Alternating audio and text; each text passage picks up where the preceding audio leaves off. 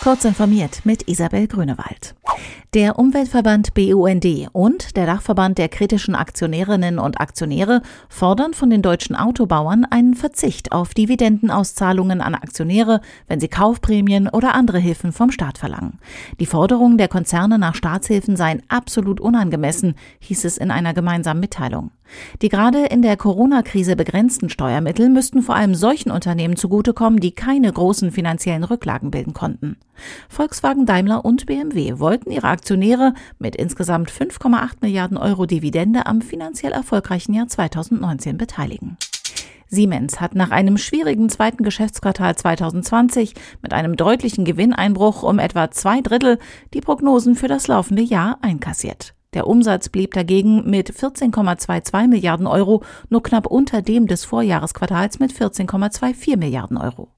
Die Corona-Pandemie belastet aber das Geschäft. Statt einer leichten Steigerung geht Siemens deshalb in diesem Jahr von einem moderaten Umsatzrückgang aus.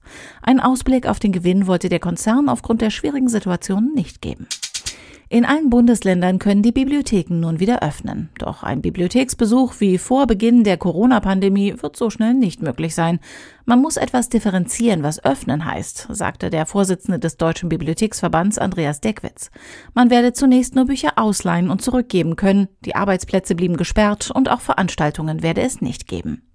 Welche der mehr als 9000 Bibliotheken in Deutschland wann öffnen werden oder schon geöffnet sind, hängt von den Vorgaben der Bundesländer ab und wie schnell die Einrichtungen die Hygienekonzepte umsetzen können.